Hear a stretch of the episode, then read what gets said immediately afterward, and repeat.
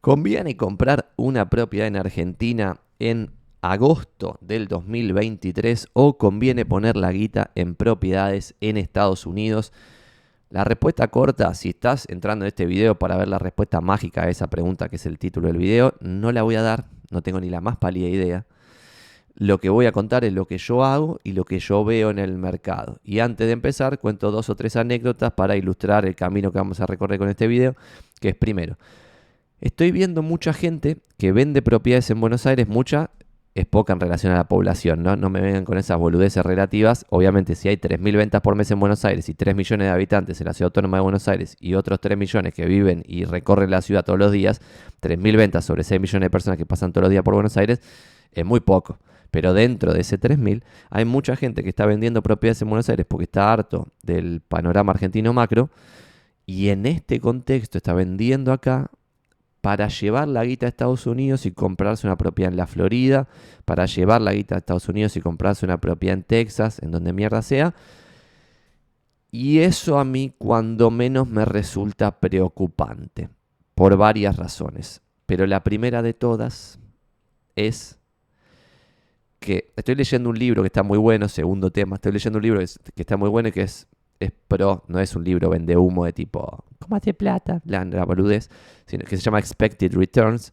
Y lo que dice el libro, que es un libro académico, o sea, que de un chabón que es PhD en finanzas, bla, es que hay tres cosas que debieran ayudarte a evaluar un bien y a saber si estás entrando barato o caro en ese momento en el cual vos entras entrando en el bien, cosa que gran parte de la teoría económica dice que es imposible porque no se puede saber si algo está barato o está caro.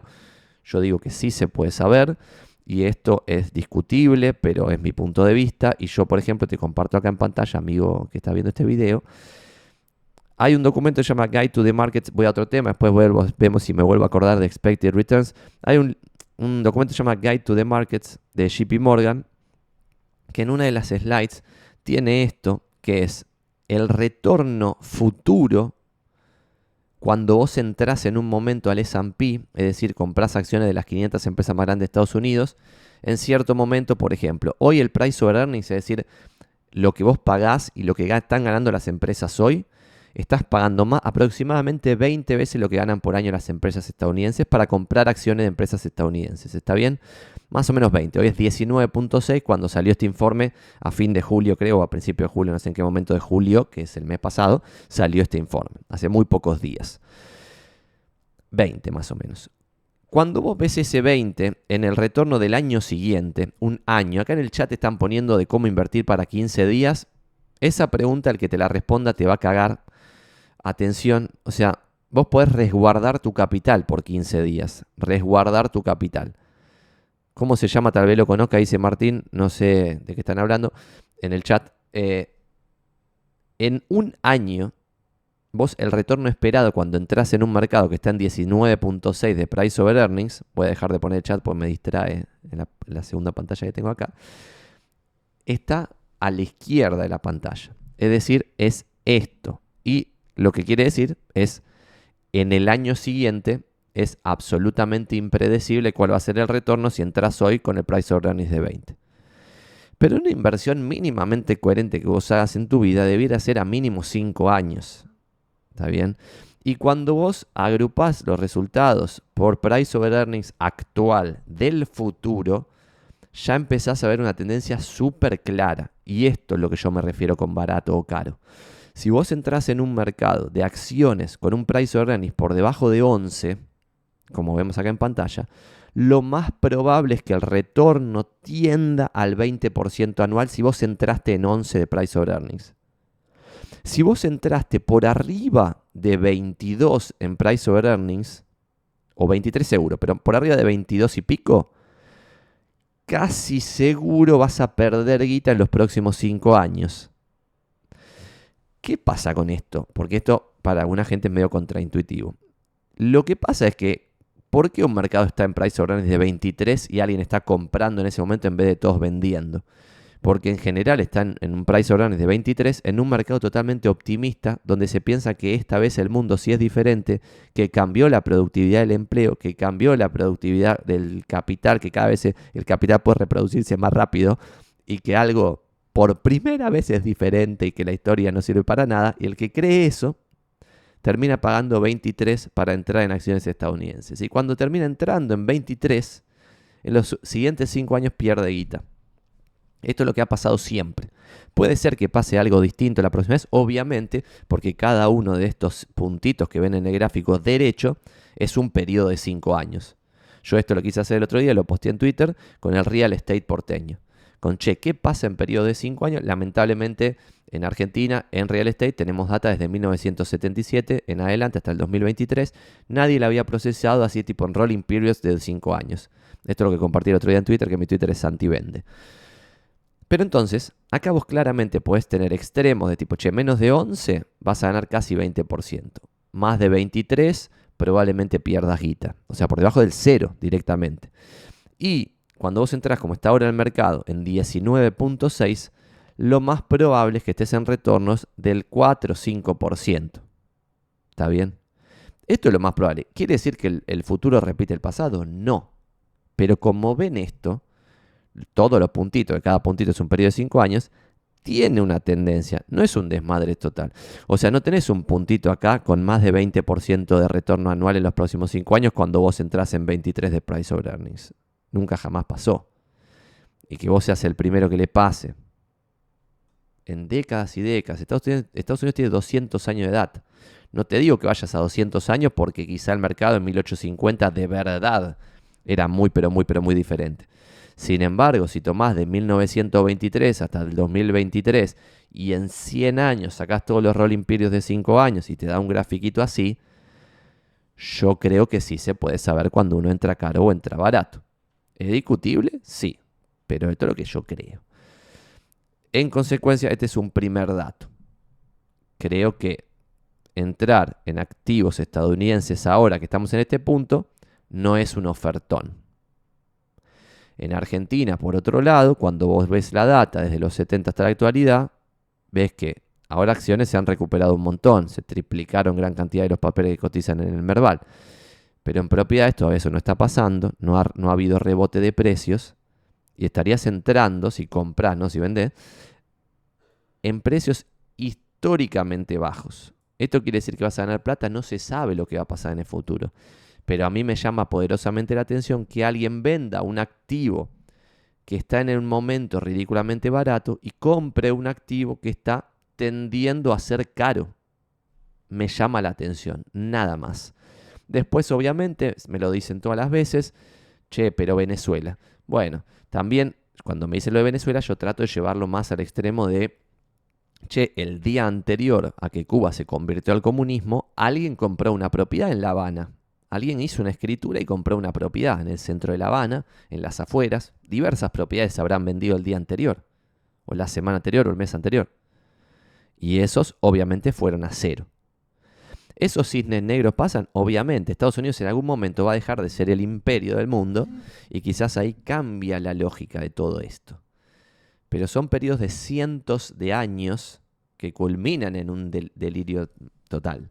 Pero no, o sea, yo creo que la gran cantidad de los activos del mundo regresan a la media, con dos o tres excepciones locas que van a cero, que esas dos o tres excepciones locas hacen que mucha gente tome decisiones totalmente irracionales y crea que todo el tiempo todo cambia pero a otro nivel. Y lo que yo creo es más en la regresión a la media que lo otro. Y estoy casi solo en esta postura, ¿eh? así que no, no me escuchen demasiado a mí porque debo ser medio pelotudo. Entonces acá, Guide to the Markets de JP Morgan, lo pueden analizar ustedes, esto tiene un montón de información, esto es solamente una slide de 71 slides de información valiosa que tiene este, este informe. Después nosotros tenemos un informe, otra escala, estamos a 4 mil millones de niveles de JP Morgan, pero tenemos un informe sobre el mercado inmobiliario de Buenos Aires, en el cual nosotros operamos, que da algo de información de valor y se lo pueden bajar en deinmobiliarios.com barra informe.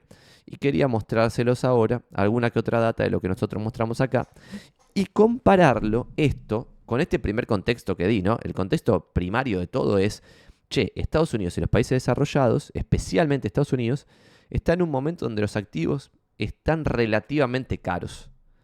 Argentina está en un momento en que los activos están regalados. Cada propiedad que veo no la puedo creer. Y esto pero lo pongo dos, tres ejemplos, no sé si lo voy a mostrar concretamente, pero lo voy a leer sin mostrarlo porque son propiedades que yo estoy viendo.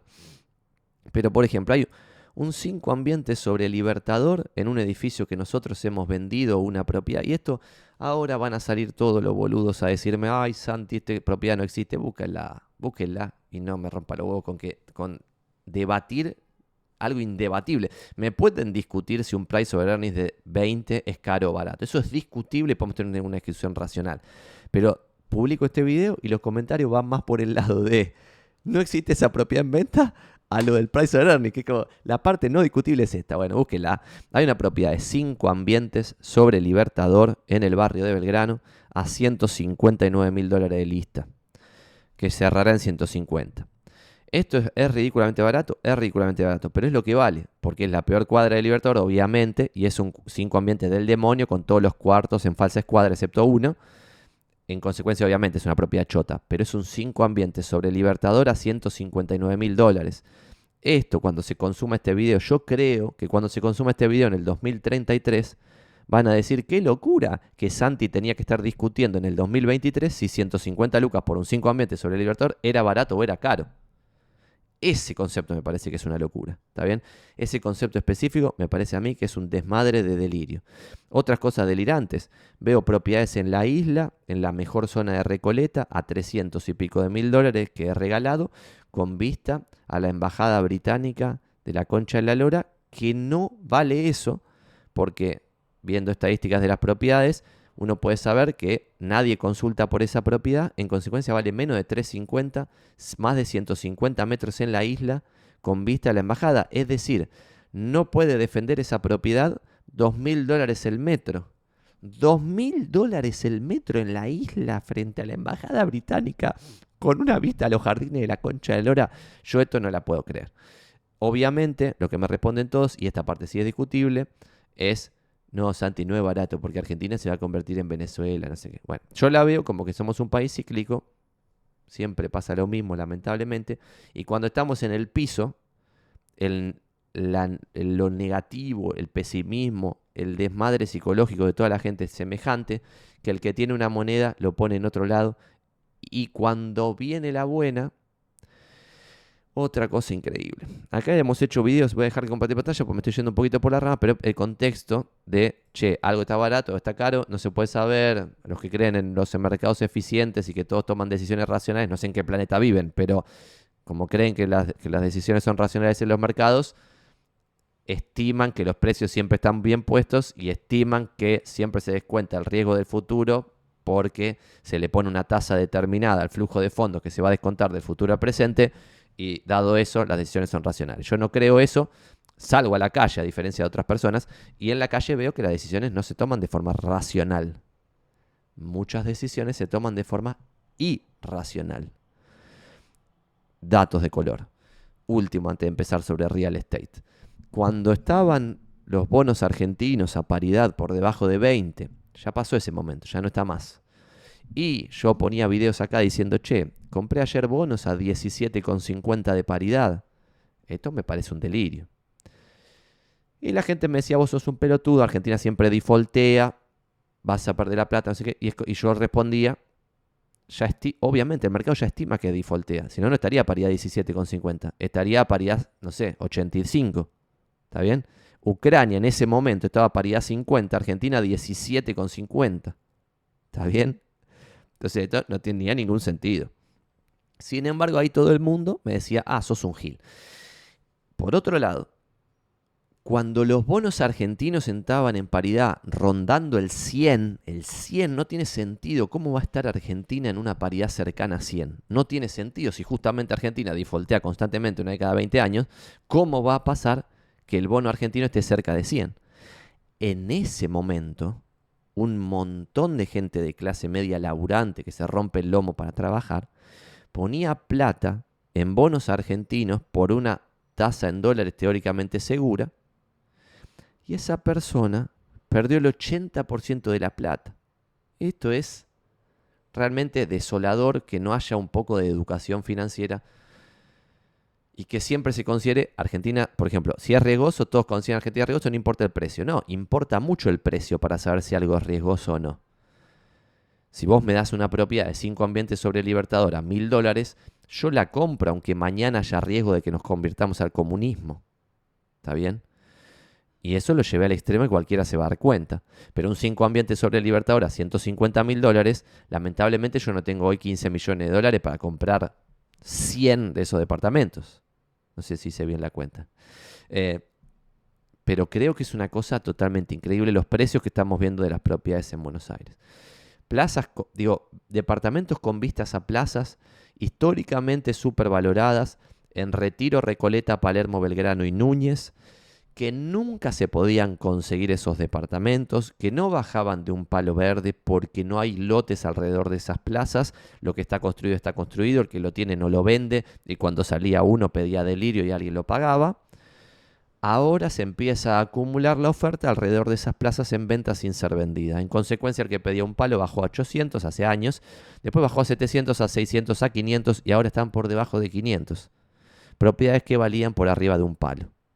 Entonces esto es barato, es caro, pim, pum, pam. Eh, ¿Cómo van a pagar 400 lucas por un departamentito en Capital Federal de ciento y pico de metros que no llega a 200 metros? Bueno, piensen lo que ustedes quieran. Piensen lo que ustedes quieran. Yo estoy dando un pequeño contexto de distintas cosas. Y ahora voy a ir a hablar del informe con data, ya menos opiniones, que lo publicamos nosotros eh, la semana pasada o hace poquito, porque el dato de junio, que es el último, este segundo trimestre del 2023 que analizamos, que es abril, mayo y junio, sale recién el de junio en fines de julio. Entonces nosotros a fines de julio o primer día de agosto, no, fines de julio en general, julio, publicamos el informe del segundo trimestre del 2023. Y acá vamos a primer data de este informe es si pueden o no pueden comprar las personas propiedades, lo muestro en pantalla, y lo que analizamos nosotros es los últimos cinco años del salario en Argentina medido a través del RIPTE, pero ajustando los valores por inflación en dólares. Y acá lo interesante que se ve esto, cuando nosotros empezamos a hacer el informe, que fue hace años ya, el gráfico se veía como un gráfico fulminante, pumba, baja 75-80% del salario y después recupera el 5%. Ahora el gráfico ya no es tan desmadrado en los últimos 5 años porque la baja culminó en el 2020 con la pandemia, la cuarentena y el desmadre y ahí se tipo hizo flat. Entonces el salario ya no se sigue haciendo mierda en los últimos tres años. Estamos manteniéndonos en niveles deprimentes, lo cual también es sorprendente porque en general con cada crisis en Argentina lo que ha pasado históricamente, y esto también es interesante porque dije al principio que está bueno tomar la evidencia histórica para ver lo que va a pasar en el futuro, pero sin que sea un copy-paste, también está bueno hacer una estimación de lo que va a pasar en el futuro en base a qué precio estás pagando hoy por el activo, esas dos cosas. Después vas a tener vos tu propia opinión personal. Y una cosa más, ese libro de Expected Returns dice, así que no se las voy a decir para que lo lean eh, o para que lo compren, que está bueno y no me pagan por este chivo. Eh, y supongo que el chabón que hizo el libro tampoco debe ganar mucha guita por haberlo hecho. Y acá cuando vuelvo al tema este de los cinco años de las propiedades en, en Buenos Aires, llegamos a esto, de tipo, che, del 2020 hasta la fecha, los salarios no siguen bajando. Por lo tanto, la baja de precios de propiedades que sigue al salario podría mantenerse en este stand-by de desgracia, que es lo que vemos el último año en real estate, ya casi los precios no están bajando. Algunos productos siguen bajando fulminantemente, pero la gran mayoría de los productos está estabilizado. Se desaceleró la baja de precios, porque lo que yo creo que pasa es que como se estabilizó el salario, pasa esa estabilización de precios en el mercado inmobiliario. Acá también es discutible, ¿por qué? Porque correlación no implica causalidad y por otro lado, que se muevan en tándem el salario y los precios de propiedades no quiere decir que el salario influya sobre el precio de propiedades, eso es lo que creo yo, pero no tengo evidencia para validarlo. ¿Por qué? Porque lo que me dice la otra parte del debate, que tiene mucho sentido, es, che Santi, pero vos estás viendo que los laburantes de a pie estén comprando propiedades o las están comprando comerciantes, empresarios, herederos. Y yo lo que veo con una red inmobiliaria y una inmobiliaria es que lo están comprando comerciantes, empresarios, herederos y algún que otro muy excepcional em, empleado en relación de dependencia que ha ahorrado. Sin embargo, eso tiene, sentido, mucho sentido. Por otro lado, lo que yo veo es que el precio de las propiedades en general, hasta para el heredero, hasta para el comerciante, hasta para el empresario, se evalúa en base a este costo. O sea, el costo salarial para el empresario o el costo de oportunidad del heredero que ve en cantidad de sueldos el precio del departamento, más allá de que lo tenga porque heredó en 200 lucas o lo que sea. Después, otro dato, segundo dato. O sea, primer dato es, el salario en Argentina se hizo mierda del 2017 al 2000, del 2017 al 2020, pero se mantiene en ese nivel deprimente del 2020 hasta el 2023. El crédito hipotecario es inexistente. Entonces esto, que es parte del semáforo que me piden en el chat, que sea inexistente es una muy mala noticia, pero sin embargo, como ya estamos pegados al cero en crédito hipotecario, esto es todo el país, del 2020 a la fecha, cualquier crédito hipotecario tímido que empiece a aparecer puede ser un deal breaker para el pequeño mercado que manejamos de tan solo 3.000 ventas por mes. Si empieza a haber 300 créditos hipotecarios, que sería la nada misma, somos 3 millones de porteños, 300 créditos hipotecarios despreciables por mes, sería 10% más de demanda y como dice el informe nuestro, nosotros tenemos validado por data del pasado, especialmente del 2010 al 2017, 18, 19, que cada crédito hipotecario otorgado ocasiona de 2 a 3 operaciones adicionales, lo cual es muy loco. ¿Qué quiere decir esto?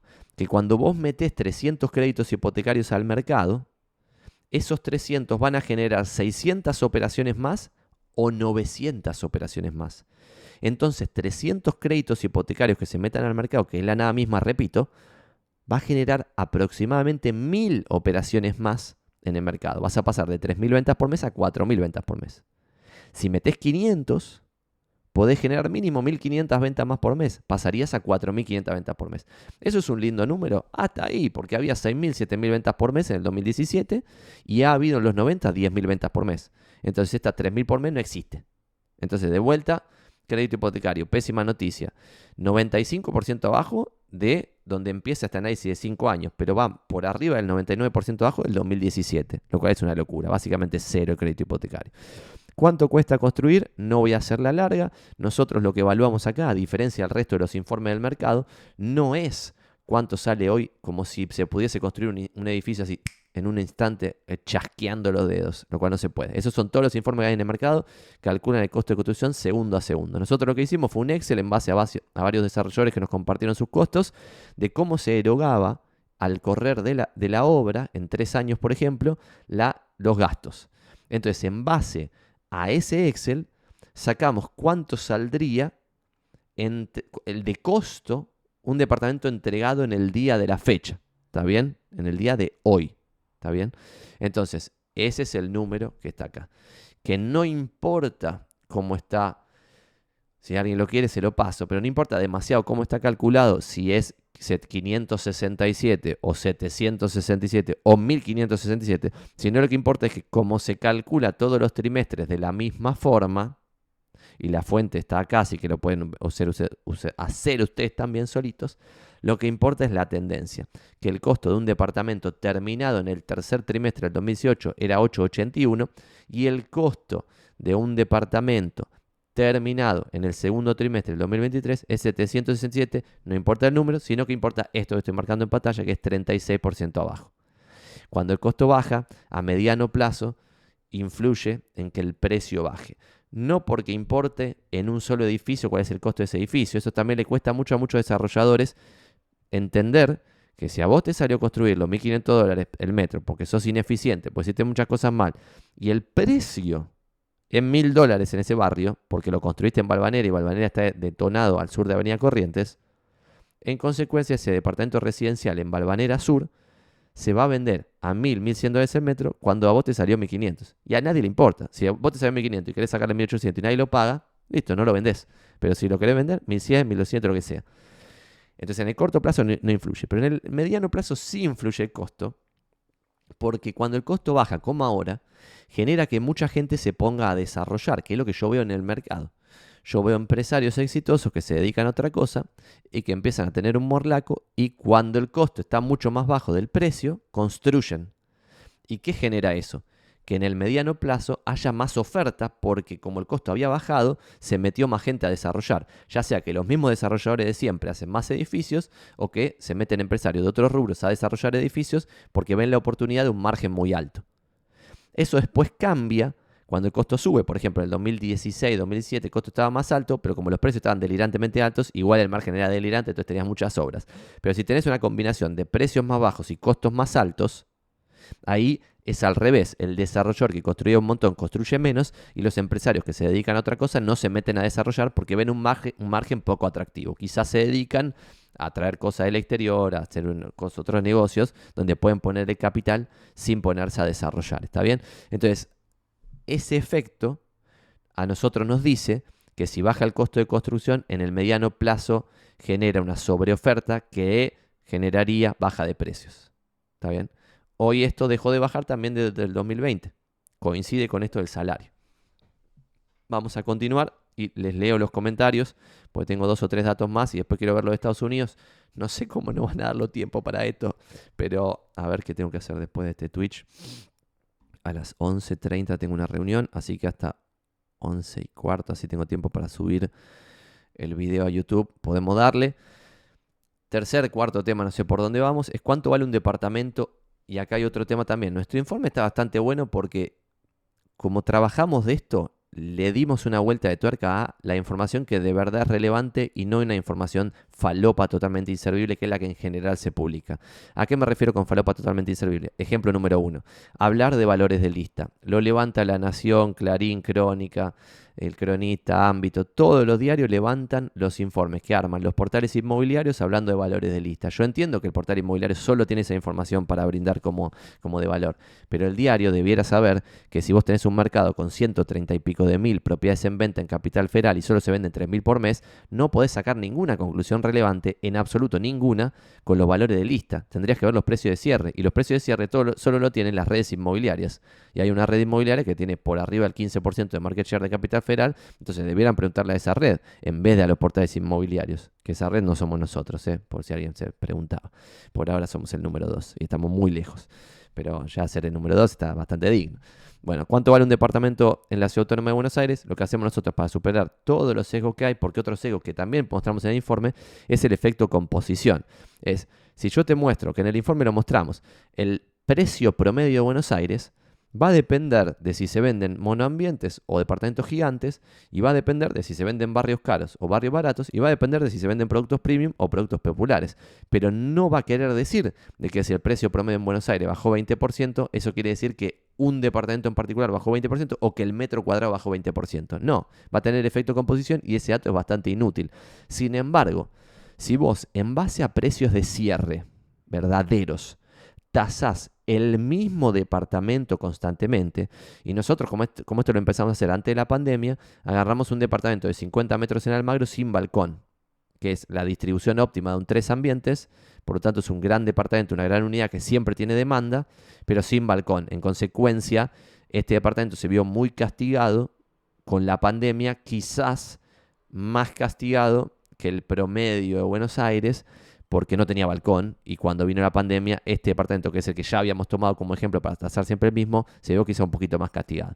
Pero cuando ves el precio de esto, que es la línea negra, vemos que desde el tercer trimestre del 2018 a la fecha bajó 50% en dólares reales, reales, el precio de este departamento. ¿Está bien? Y esto también es interesante porque mucha gente no lo interpreta, que es lo siguiente.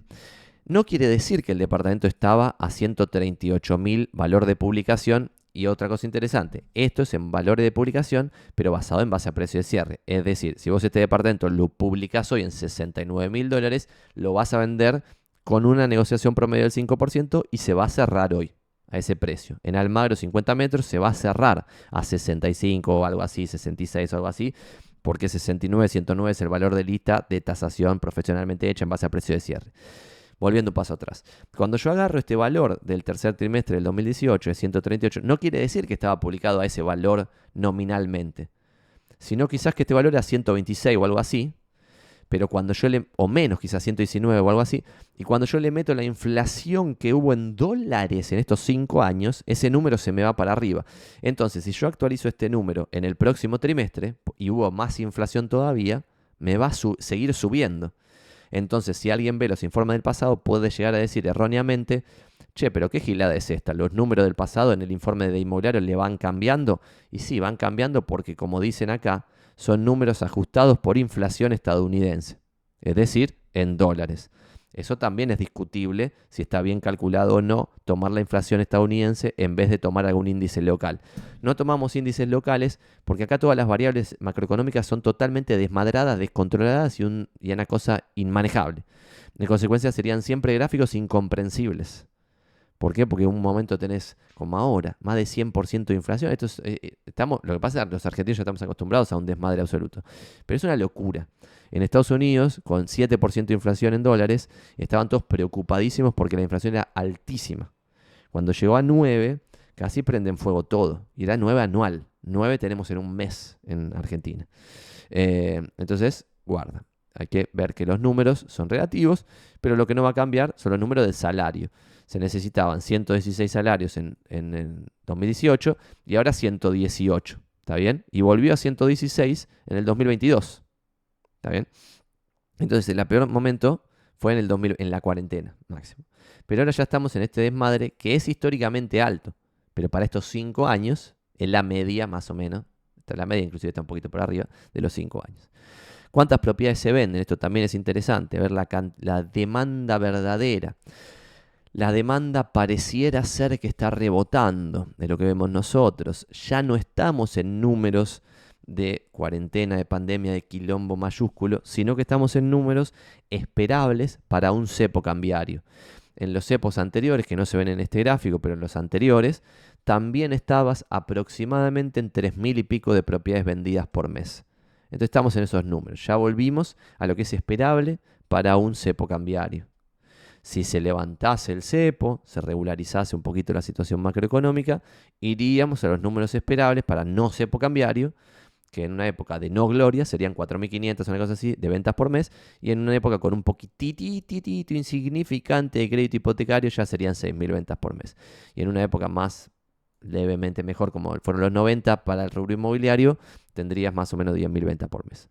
¿Cuál es el precio de una propiedad? Lo que decíamos antes, ha bajado 41% con respecto al máximo del 2018. Sin embargo, esto tiene efecto composición. Es decir, como dice acá abajo, es un promedio de objetos con diferentes características como departamentos de distinto tamaño o en distinto barrio. Por ejemplo, lo que nosotros vimos ahora es que se está vendiendo muy, pero muy poco en los barrios del sur de la capital federal, por ejemplo, en La Boca, Soldati, etcétera. Que se vendía un poquito más cuando había crédito hipotecario en el 2017-2018. Y lo que se vende en esos barrios se vende a precios totalmente increíbles, porque se imaginarán que si se pueden conseguir propiedades a mil y moneditas el metro, o de vuelta, casos muy puntuales, a menos de mil dólares el metro en Recoleta, ¿quién va a comprar a mil dólares el metro en Soldati? Sin despreciar a Soldati, solamente por comparación.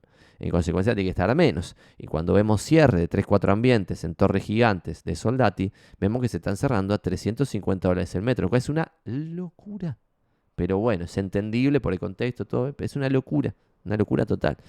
Em, entonces, bueno, este precio promedio y elaborado por nosotros en base a los datos del Colegio de Escribanos, pero esto no es valor de escrituración, tiene en cuenta una estimación de precio de cierre verdadero, bajó de 200 y pico a 126. ¿Está bien? Esto es muy importante para el corredor inmobiliario que se dedica a esto. Bueno, después tiene dos o tres páginas de conclusiones este informe, que no se las voy a contar ahora, pero lo que voy a hacer ahora es mostrarles un poquito de una fuente estadounidense para que vean dos o tres cosas.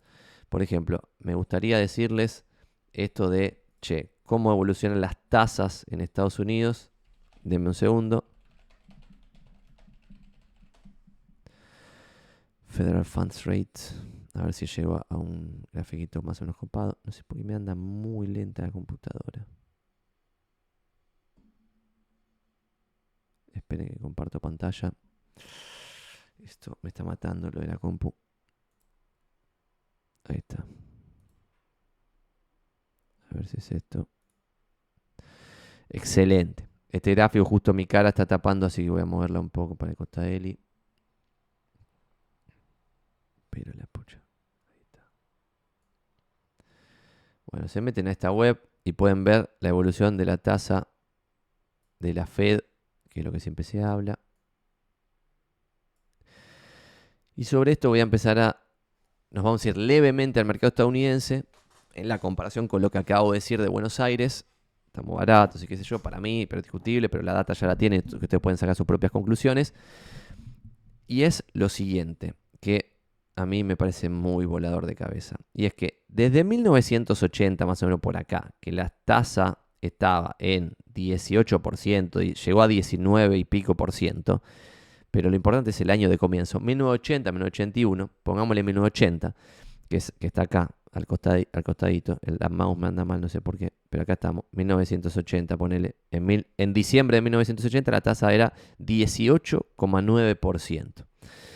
Desde 1980 hasta sin parar con pequeños rebotes mínimos, tiki tiki tiki tiki tiki tiki tiki tiki tiki tiki tiki tiki tiki tiki hasta el 2022, hasta acá, hasta el 2022, comienzo del 2022, que en el comienzo del 2022 la tasa estaba en 0,08, o sea, 0,1 redondeando, básicamente un mundo con una tasa 0 redondeando. Desde 1980 hasta el 2022 vivimos un mundo delirante de baja de tasas. ¿Está bien? Hay un libro que está muy bueno que se llama, creo que es, eh, ¿cómo es? El, The Price of Time, creo que se llama The Price of Time, que habla de tasas de interés, porque la tasa de interés es el precio del tiempo, básicamente. Y está bueno porque te muestra, tipo, no sé, tres milenios de las tasas de interés, de Babilonia o no sé qué mierda, ya no me acuerdo lo que dice el libro, pero lo que sí me acuerdo es que te cuenta desde el año del recontrajopo cómo evolucionaron las tasas de interés de cada imperio. Y que la tasa de interés de cada imperio tiende al 3%, pero sin embargo, nosotros somos humanos, vamos a vivir, no sé, 80 años o lo que fuese, tenés 40, 50 años de laborales intensos en los cuales vas a ser productivo, y hubo alguna persona que vivió, que empezó a laburar en 1980, por ejemplo, y de 1980 al 2022 vivió todo el tiempo baja de tasa. Baja de tasa, baja de tasa, baja de tasa, baja de tasa, baja de tasa. Y eso generó una locura en el real estate estadounidense nunca vista, que es lo que hemos googleado acá más de una vez, pero tipo, no lo voy a hacer ahora porque quizá no lo encontramos y perdemos cinco minutos buscándolo. Hay un gráfico con el precio de las propiedades en Estados Unidos desde 1820, ponele hasta la actualidad, y ves como desde 1800 y pico, comienzo del siglo XIX, hasta el 2000 más o menos, o hasta, hasta un año muy contemporáneo, hasta el sí creo que es hasta el 2000, es decir, si lo ven en este grafiquito de, de la tasa de la Fed, van a ver que hasta el 2000 sería hasta acá, ponele hasta acá, que como ven la tasa era 4 o 5% y no habías tenido tasa cero desde los 50 y en un pequeño año delirante, pero después siempre habías estado por arriba del 3. Pero el libro este de los milenios de tasa nos decía que el 3 era algo esperable. Sin embargo, ¿a qué voy con esto? Que el 2000, cuando vean ese grafiquito, van a ver que siempre está por arriba, por abajo, por arriba, por abajo, por arriba, por abajo el precio de las propiedades. El 2000, pumba, tipo, se triplica el precio delirantemente en una, cosa increíble. Y también otra cosa que tengo acá atrás de fondo, todo es contexto, para que ustedes después vayan y googleen lo que ustedes quieran, pero otro contexto es, tengo acá atrás varios libros que he ido comprando de Real Estate Yankee porque me interesa el rubro, y la abrumadora mayoría no dice más que comprar una propiedad de un palo, poniendo 100 lucas, 900 de deuda y sos un capo. ¿Cómo sos un capo? Sos un capo si las tasas todo el tiempo bajan lo cual hace que el precio de los activos suba. Como las tasas bajan, encima podés refinanciar tu deuda más bajo y el precio de tu activo subió mientras vos refinanciaste la deuda más barata.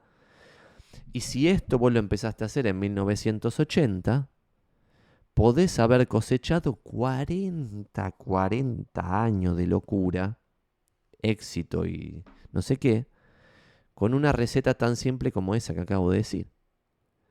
Sin embargo, si vos empezaste a hacer eso mismo que empezó el buen señor en 1980, en el 2022, cuando los precios de las propiedades ya estaban totalmente delirados en precio alto, en cualquier métrica, en cantidad de comida, en cantidad de salarios, en lo que sea. por ejemplo, otro dato interesante que ustedes pueden googlear. Si ustedes googlean, por ejemplo, Fred Mortgage, Mortgage Rate Evolution o History o algo así para ver si llegan al 30 Year Fixed Rate Mortgage Average in the United States, van a ver acá que este es otro gráfico muy interesante que tiene data desde los 60 hasta la actualidad, cómo la tasa de los créditos hipotecarios estadounidenses en promedio bajaron de vuelta de 1980, que eran 16, 17%, llegaron a 18%, hasta el 2022, que fue el, piso del delirio místico, que fue menos de 3% y llegó a menos. Es una locura. En el 2020 llegó a 2 y pico. Bueno, era lo mismo, 2,8, 2,9 hasta el 2022. O sea, menos del 3% de tasa. En España sigue habiendo créditos a estas tasas increíbles. Pero ahora el crédito hipotecario en Estados Unidos ha subido de, y esto es lo que quería decir básicamente, por suerte no me lo olvidé, de el 2 y pico al 7% promedio. Y esto también ustedes lo pueden googlear, ya lo pueden googlear en castellano esto, y ponen por ejemplo calcul, calculadora sistema francés de crédito, ponele algo así. Ponen acá estudio Berenguer, no sé quién es, es una página argentina, pero ustedes pueden poner acá, che, si alguien quiere tomar un crédito, ponerle que vos tenías el ejemplo que dije. No importa que sean pesos, lo consideren en dólares, es una calculadora. Para que ni siquiera sepan cómo se hace la cuenta, voy a checar mi cara, pues si no, no lo ven, perdón. Y a ver si podemos hablar de esto un toquecito. Vamos a ver, tiki, tiki, tiki, tiki. Ahí estamos. Y vamos a poner acá, valor del préstamo, por ejemplo acá, 900 lucas. Ponele, que decíamos, usted tiene 100 lucas y quieren comprar una propiedad de un palo, pues uno delirado el cerebro. Si la tasa era 3%, como fue hace, como fue, era hasta hace poco, y 30 años son 360 meses, si no me equivoco, calcula la cuota de este crédito y les da una cuota, la cantidad de cuota, bueno, no puede ser más en esta calculadora, poniendo 40, que son 20 años, no importa, hacemos lo mismo con 20 años y les da una cuota de 4.900. Ponele dólares que estuviésemos haciendo por 900 mil dólares, 4.900 dólares por mes. Entonces, ¿qué pasaba? El alquiler de esa propiedad estaba siempre muy cerca, o por arriba, o por abajo, pero muy cerca de lo que vos tenías que pagar, habiendo puesto solo un down payment del 10%. La joda que nadie veía es, che, si el precio de las propiedades baja 20%, perdiste la totalidad de lo que habías puesto. Lo que habías puesto. Y si 100 mil dólares habías conseguido con sangre, sudor y lágrimas por 10 años, me digo que fue una pelotudez lo que hiciste. Sin embargo, si te agarraba el periodo 1980, 2022, ponerle 2020, con 40 años de bonanza y alegría y locura total, ya está, terminabas multimillonario haciendo esto, sin ser Warren Buffett o un genio de las inversiones, como lo tengo acá atrás, al gran Warren Buffett. Pero recuerden el número, 4900, y ahora calculemos con el 7% de tasa. De 4.900 se te va a 6.900, 7.000. De 4.900 a 7.000 por mes. Por la misma propiedad. Si gran parte del mercado estadounidense está financiado de esta forma, no hay que ser un genio para ver que esto o ajusta por precio o ajusta por cantidad. Y lo mismo pasó en Buenos Aires y era no lo mismo con crédito hipotecario, pero sí lo mismo de, che, cambiaron las variables macroeconómicas, el sueldo se hizo mierda, la bolsa ya bajó 60%, estoy hablando de Buenos Aires ahora, en, eh, cuando fueron las PASO del 2018. Todo eso se estaba sucediendo y yo decía, che, este mercado ajusta por precio o ajusta por cantidad. En el caso de Argentina, ajustó por precio y cantidad. Al principio, cuando apenas fue el desmadre, ajustó fuertemente por cantidad y poquito por precio.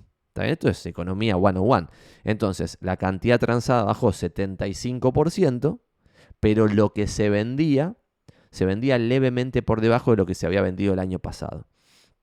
Esto es porque el real estate es un mercado no tan volátil como otros, que en un día te baja 50% si gana el peronismo, como ha pasado en acciones en Argentina. ¿Está bien? Entonces, esto a mí me resulta súper interesante. Tipo, che, cambiaron por completo las condiciones de cómo funciona el mercado estadounidense. ¿Por qué? Por los créditos hipotecarios, por la tasa libre de riesgo, porque la Fed subió la tasa de literalmente absolutamente cero a por arriba del 5%. Entonces la tasa del crédito hipotecario pasó de 2,90, 2,80, 2,70, dependía del año, a 7%, and going up. Entonces eso generó que la cuota pase de 4.000 chirolita por una propiedad X a 7.000 dólares. No llega al doble, pero bastante más. ¿Está bien? Por arriba del 50% en todas las cuotas de todos los créditos del, que alguien podía comprar una propiedad. Entonces ahora les recomiendo esta página que está muy buena. Que voy a mover mi cara para que vean el nombre. Está ahí, Reventure App. Que sería como Real Estate Venture, supongo. Voy a hacer las otras y pueden ver acá, por ejemplo, en Estados Unidos, lo que está pasando en el mercado y es, che, ¿qué pasó el último año, year over year, en los distintos estados estadounidenses? Por ejemplo, en Texas, los precios de las propiedades bajaron 0,4%, es decir, nada, se mantuvo, el precio. En Nuevo México, 3% arriba. En Alabama, 4% arriba. En Georgia, 1% arriba. En Florida, 1% arriba. En Nueva York, el delirio máximo. En New Jersey, 4% arriba. O sea, en New York, ahí que no lo puedo agarrar porque no tengo tanto zoom, 3% arriba. Como ven acá, casi todo el mercado, o sea, excepto la costa oeste, un par de estados tipo California, casi todo el mercado yankee sigue al alza de precio. Cuando la tasa subió de un hipotecario del 3 al 7, esto es una locura total. Entonces, ¿cómo puede ser esto? Porque, por ejemplo, for sale inventory, vamos a poner esto, es decir, el inventario de casas en venta en cada lugar, vamos a ver si tenemos la evolución, sale inventory growth over year over year, vamos a poner esto, como ven acá, empieza a crecer la oferta en venta, por ejemplo, pero es el sale inventory, pero la cantidad transact es diferente. Pero ven, por ejemplo, en la Florida subió 40% de 58.000 propiedades en venta a 81.000 propiedades en venta el último año. En Texas, que vimos que se mantenía, subió 40% de 54.000 a 76.000. Y esto no sé si les hace acordar algo.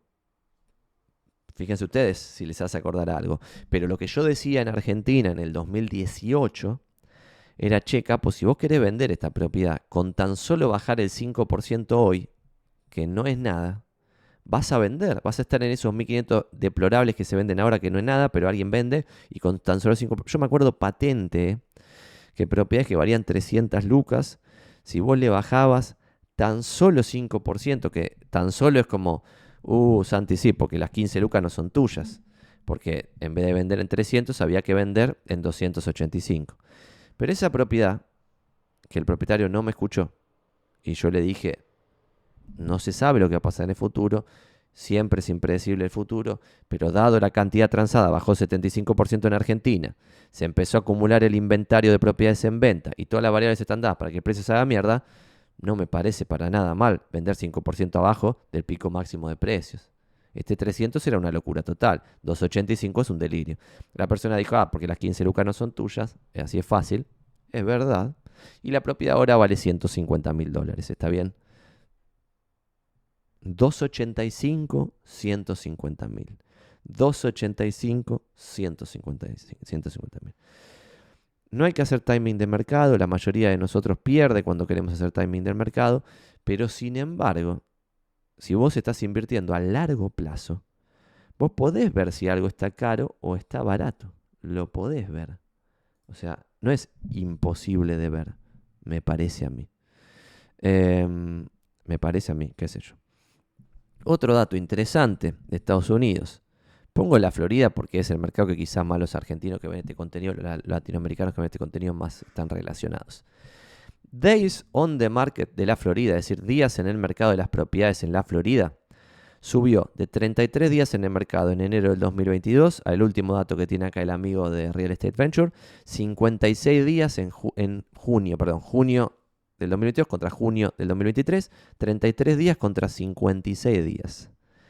Es decir, lo que se vende en la Florida, ahora se vende en dos meses y antes se vendía en un mes, redondeando, porque 33 y 56. Bastante loco. ¿Dice algo? Who knows? Si dice algo esto, no se sabe. Siempre es. O sea, no se sabe. Eh, después, a ver, quiero ver si tenemos acá. por ejemplo, un par de datos interesantes. Home Value Growth, Year over Year, For Sale Inventory, Sales Inventory, Price Cut Share. Esto también es interesante. El porcentaje de propiedades que ha tenido una baja de precios en los diferentes mercados. Como ven, todavía no es generalizado que alguien baje el valor porque pasa esto que acabamos de decir, se vende más lento, se vende menos, se acumula oferta, pero los precios no bajan. ¿Qué pasa en un mercado si se acumula oferta? O sea, baja, sube la cantidad de tiempo necesario para vender y baja la cantidad transada. Who knows? El futuro siempre es impredecible. Pero a mí lo que me llama poderosamente la atención, y después pueden analizar más este, porque está buenísimo esto, por ejemplo, si lo ven acá, ustedes pueden cambiar por metro area entonces, en vez de todo esto así delirante por estado, que quizá la Florida no les dice nada, pueden agarrar la Florida, meterle un zoom acopado, como estamos haciendo acá. Además, tienen colorcito que está buenísimo. Y acá pueden ver en qué lugares están bajando más los precios como porcentaje. Y después pueden ver acá, por ejemplo, Home Value Growth Year over Year. En, por ejemplo, Miami, Fort Lauderdale, bla, bla, bla. Subieron 6% los precios el último año. subieron 6%. Eh, y en otros lugares, como hace Jacksonville o lo que sea, estás 0,0 algo bajó, o sea, lo mismo que nada, 0,1 bajó, lo mismo que nada en Daltona, Palm Beach, 0,0 algo, lo mismo que nada, se mantienen los precios. Y en, no sé, en Punta Gorda, Florida, 2% abajo, lo mismo que nada.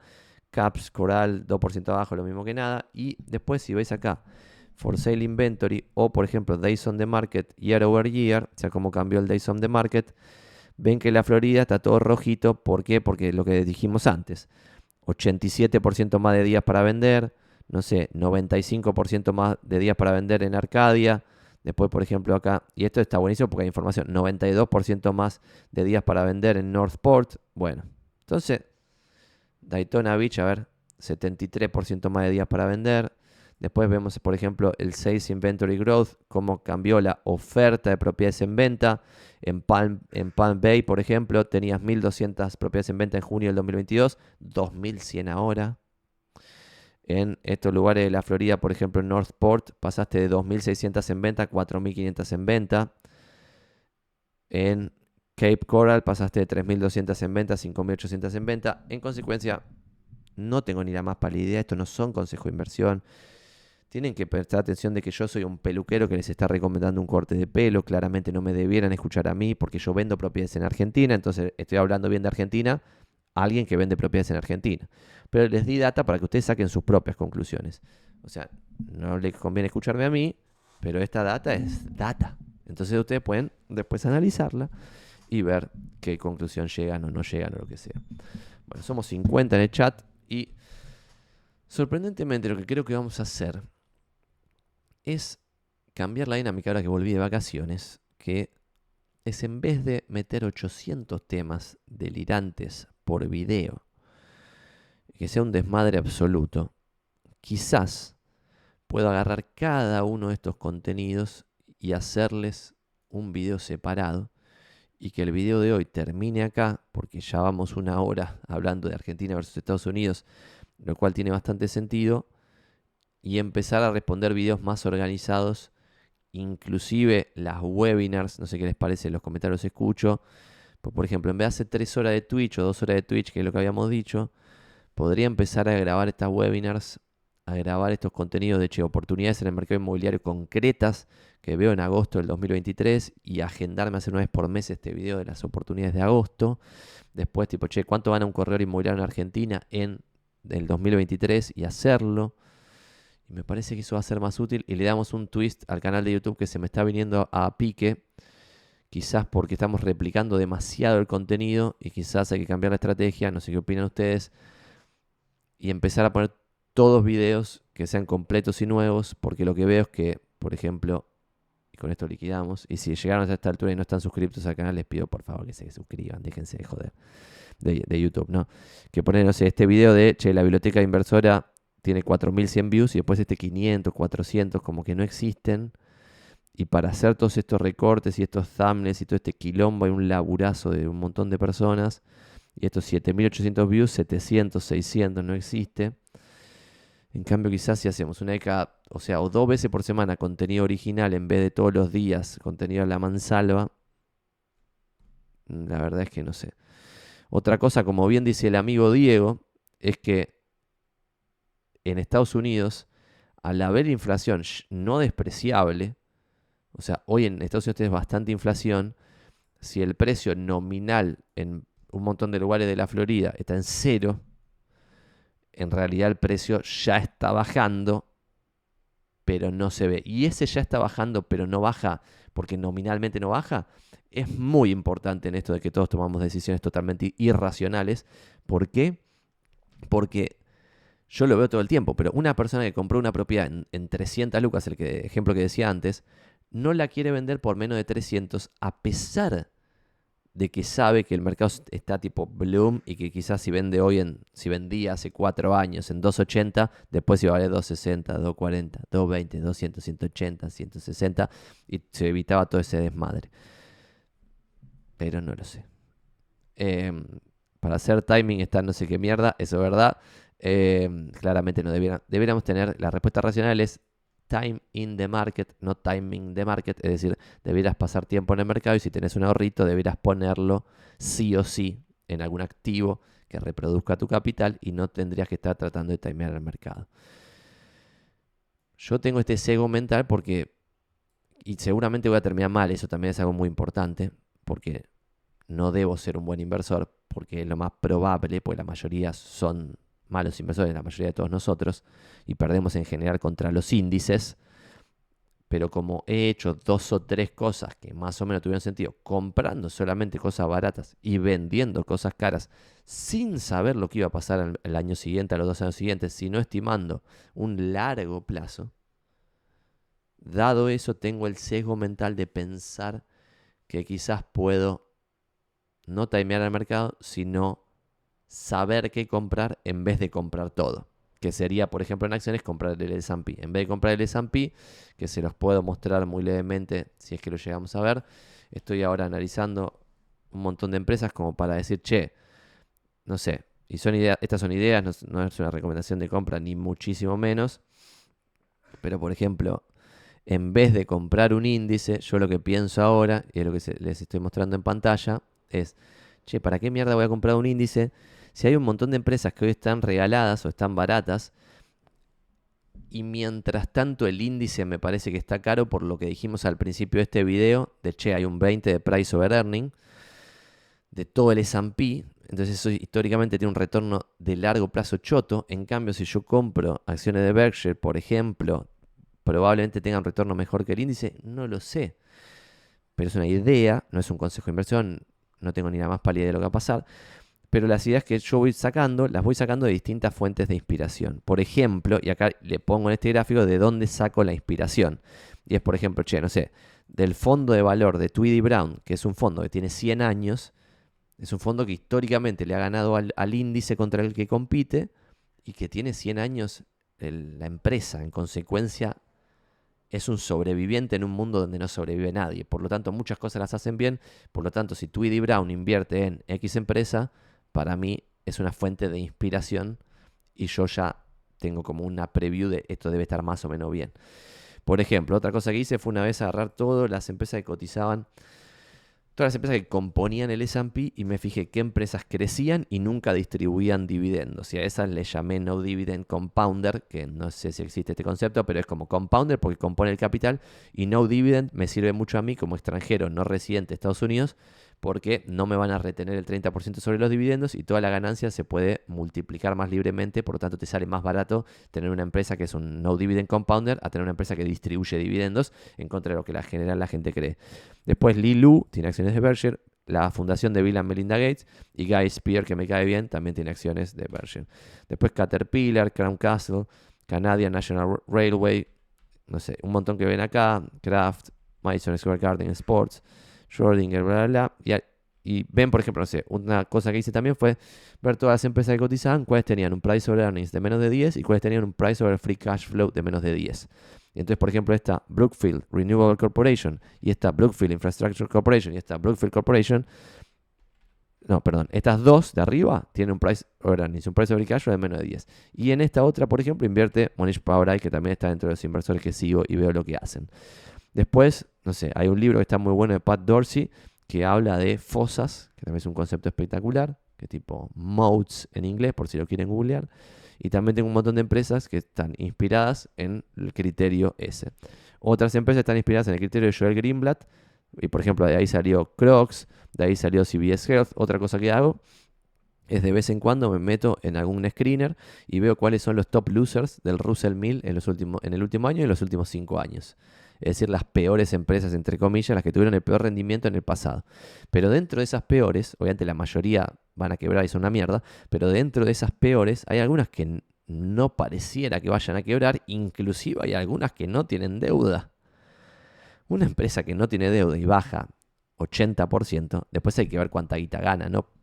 Pero quebrar no va a quebrar y podría ser algo interesante para empezar a ver, ¿no? Después Tweedy Brown, tenés un montón, no sé, negocios con fosa de Pat Dorsey, de Pat Dorsey ahí tengo a Disney, Guy Spear, invierte en Daily Journal, que hace, hasta hace muy poco era Charlie Munger, el, no sé qué puesto tenía, pero creo que era chairman, eh, eBay, FedEx, Fox, eh, Alphabet, Después tengo otro, otro análisis que no lo veo, Coca-Cola, FEMS, espectacular. Y también lo que puse acá es, y esto sí es, puede ser algo interesante para que hagan ustedes, es ver en qué país está la empresa y en qué país opera la empresa. Por acá puse el país en el cual está constituida la empresa. Por ejemplo, esta. Está constituida y opera en Canadá, Canadian National Railway. Son trenes canadienses. Entonces esta puede diversificarte regionalmente como otras empresas que están acá abajo, no sé, China, Alibaba, creo que es esta, sí, Alibaba. Después, no sé, British Petrol, Petroleum, ya no se llama más British Petroleum, pero yo le pongo así para, saber cuál es, BP, UK. Después de Alemania, Deutsche Post. No sé, varias que vos podés diversificar quizás internacionalmente, lo cual también es un que los que saben te aconsejan no poner toda la guita en un solo país. Entonces, bueno, estas son algunas ideas que voy, voy teniendo. Lo interesante de esto es que quizás ustedes también pueden agarrar y tener tipo 5 o 10 ídolos y empezar a ver en qué ponen su propia plata, no que recomienden o que ponen en un chamullo total o lo que sea, no sé, tipo Tweedy Brown está invirtiendo en este ADR, Tweedy Brown está invirtiendo en Deutsche Post y tiene 100 años y el fondo tiene decenas, décadas y décadas y décadas de outperformear a sus índices y es información pública que podés ver en 13F de lo que publica Tweedy Brown y ver en qué está invirtiendo y te lo podés copiar. Bueno, entonces estando esto, ¿por qué voy a comprar el S&P? Si además esto me divierte. Obviamente para la abrumadora mayoría de la gente lo mejor creo que es cada ahorro todo el tiempo vas poniendo, y esto lo voy a dejar de compartir pantalla para mostrarles muy brevemente y con esto liquidamos lo que íbamos a hablar hoy, la calculadora recontracopada que lo pueden googlear como S&P 500 Dollar Cost Average Calculator. Y con esto liquidamos y comparto pantalla. Y es, che, si vos tenés una initial investment de nada, o sea, no tenés un mango, pero todos los meses empezás a poner, por ejemplo, mil dólares por mes en ese ahorro y empezaste, por ejemplo, en enero del 2005, ponele, y terminás ahora, calculame el retorno y ahora tendrías, por ejemplo, final value 442 mil dólares con esta evolución, poniendo mil dólares por mes en el S&P.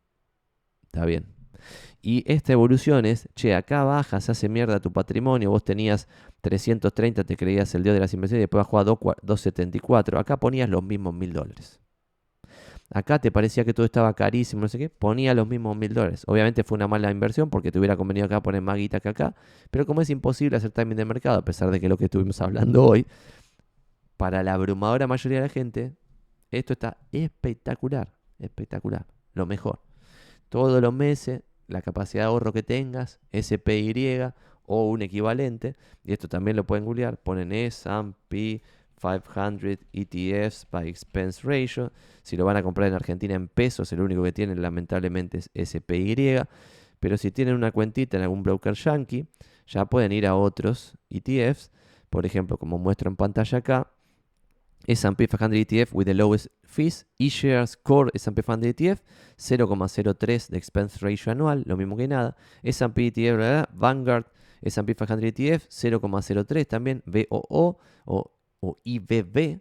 Otro acá que también tiene 0,03 es el SPDR Portfolio S&P 500 ETF y Después el más líquido, que es el que tenemos acá, que ya te cobra 0,09 y pico. Esto hasta hace poco era 0,09 y le metieron este 45.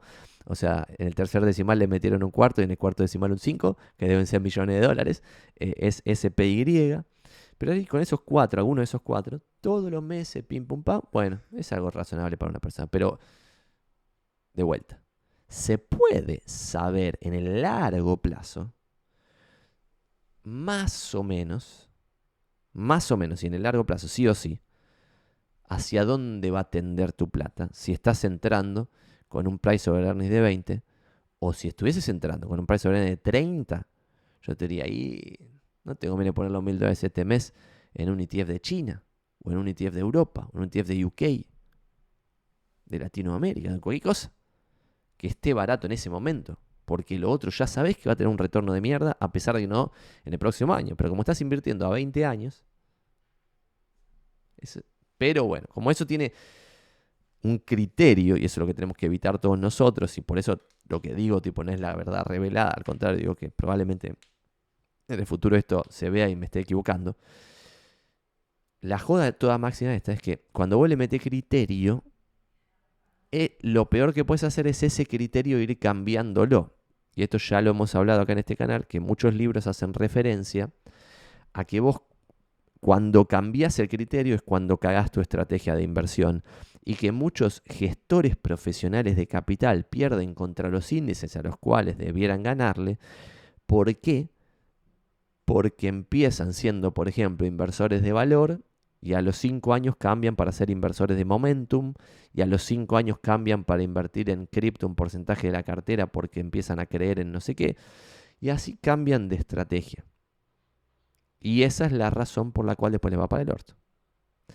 Pero lo sorprendente es que se ha analizado un montón de inversores profesionales y la conclusión es que si hubieran mantenido cualquiera de los estilos, no lo de cripto, ¿no? Porque es un juego de esperanza matemática negativa, pero cualquiera de los, de los estilos en inversión, en activos, acciones, propiedades y bonos con esperanza matemática positiva, le hubieran ganado al índice, y esto es loco, no me acuerdo en qué libro, pero está en alguno de estos videos que, hicimos acá, que justo en ese momento había leído ese libro y lo comentamos, que es, che, es loquísimo que si este inversor hubiera seguido 30 años el mismo estilo que hizo los primeros cuatro, le hubiera ganado al índice, pero sin embargo, como pasaron cuatro años y después cambió de opinión, y pasaron cinco años y cambió de opinión, y pasaron diez años y cambió de opinión, por eso, o sea, underperformó mío al índice. Pero si se hubiera mantenido firme en la primera decisión, y esto del S&P no es que vos estás invirtiendo en todo el mercado sin un criterio de inversión, no. Es que estás esquematizando el criterio de inversión porque el criterio de inversión tuyo, siguiendo al S&P, es por market capitalization. Es decir, vas a invertir de esos mil dólares por mes más guita en las empresas que más valen y menos guita en las empresas que menos valen. ¿Esa es la mejor estrategia de inversión? Se sabe que no. Pero también se sabe que si mantenés por 20 años siempre invertir por market cap y siempre repetirlo de forma sistemática, te va a ir súper bien. Pero si vos hoy invertís por market capitalization y después invertís equally weighted y después invertís una a una sin ETF en 50 acciones que vos elegís y después invertís en no sé qué, no sé cuánto, no sé cuánto, lo más probable es que te vaya para el orto.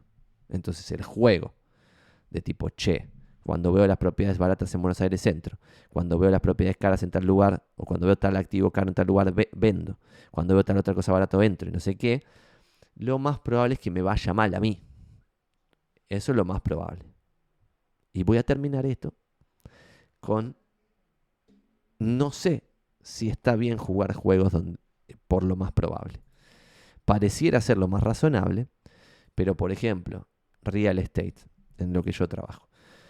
Si me rigese por la probabilidad y por la tasa base, que es algo razonable para, para basarse a tomar decisiones, yo tendría que decir, che, hay 33.000 inmobiliarios en la ciudad autónoma de Buenos Aires, 33.000, y se venden tan solo 3.000 propiedades por mes. El inmobiliario promedio vende una propiedad cada 10 meses. En consecuencia, pareciera ser un negocio de mierda porque el ingreso promedio y mediano de la industria de la intermediación inmobiliaria en Buenos Aires está por debajo de un sueldo de medio pelo. Ni hablar que está muy por debajo del sueldo de mi costo de oportunidad en el mercado. En consecuencia, si yo hubiera tomado la decisión de regirme por la tasa base, no jugaría el juego de la intermediación inmobiliaria. Lo mismo que si otros, no sé, si sos deportista y ves el promedio del deporte, decís, no, no me voy a dedicar, ¿no? ¿Por qué voy a ser yo el que gane este juego? Bueno, es así. Lo sorprendente sí es que mucha gente que no entiende un fútbol esté pensando que puede ganar este juego. Es raro, raro, raro, raro. Entonces ahí siempre es mejor, como bien hace Warren Buffett en su herencia, por ejemplo, que setea, che, yo Warren Buffett estoy eligiendo en dónde invertir, pero creo que mi familia debiera agarrar la guita que yo voy a dejar y ponerla toda en el S&P sin tomar ninguna decisión nunca. Eso me parece razonable, no porque crea que la familia es una descerebrada, sino porque a la familia no le interesa eso que a él le interesó en su vida. En consecuencia, ¿cómo van a ganar un juego donde los que están ridículamente interesados pierden? O sea, la mayoría, porque el 90% de los fondos, que de vuelta, en esos fondos trabaja gente graduada de Stanford, de Harvard, etc. Entonces que un Pancho en Buenos Aires le gane debiera ser imposible. Y lo más razonable debiera no ser querer ganarle, sino querer empatarle al mercado en su totalidad, que no es el retorno promedio de los inversores humanos. El retorno promedio de los inversores humanos está muy por debajo y eso también lo muestra el informe de JP Morgan.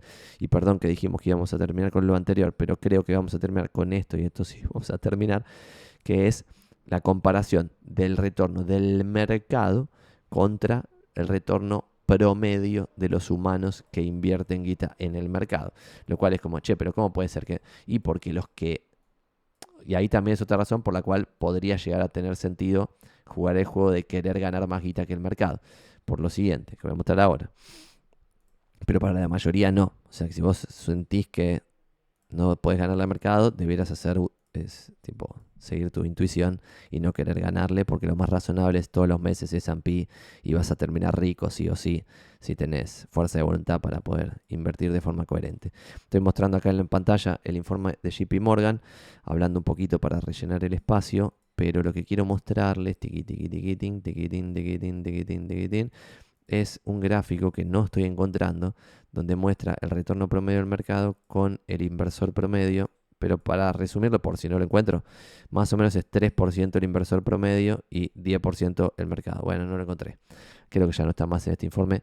Estaba en otros informes del pasado, el Guide to the Markets de JP Morgan, pero tipo, el mercado en su totalidad rinde 10% y el inversor promedio 3%. Si el inversor promedio está en 3%, si entre el 80 y el 90% de los profesionales pierde contra el índice, no quiere decir que pierda guita, pierde contra el índice al cual sigue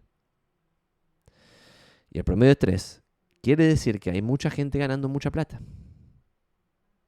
Fin. Eh, muchas gracias a todos. Nos vemos la próxima. Si llegaron hasta acá y no están suscritos, like y suscribirse. Espectacular el video de hoy, dice el amigo Agustín. Eh, los price over earnings del libro de Graham no existen más, no, dice el amigo Diego. Hay alguno que otro, pero guarda porque muchas empresas están con price over earnings ridículamente bajo por miles de razones. Por ejemplo, en Argentina, cuando vos haces en un screener ves todas las empresas del mundo, vas a ver que hay muchas argentinas que tienen price of earnings particularmente bajos, inclusive con la última suba, pero por el cepo y por el quilombo de reporte de la información, no se sabe nada a qué dólar está tomado. Eh, es un desmadre, o sea, el balance no, dice, no se sabe ni cómo se lee. Y lo mismo pasa con empresas ridiculísimamente apalancadas. Quizá vos estás apalancado hasta los huevos deuda, 90 y pico por ciento del capital es deuda, ganás un montón de guita, pero en cualquier momento te fundís. Entonces, a la primera mala noticia, ya todos salen de esa empresa porque creen que va a la desgracia. Entonces, esa variable sola en una empresa no tendría demasiado sentido, pero sí en una cartera diversificada. Nos vemos la próxima. Vamos a tratar de hacer esas webinars y tratar de darle otra vuelta de tuerca a este contenido. Gracias a todos. Abrazo. Y de vuelta, hay un secreto acá atrás. A ver si alguien lo descubre en base a los porcentajes y no sé qué. Bla. Adiós.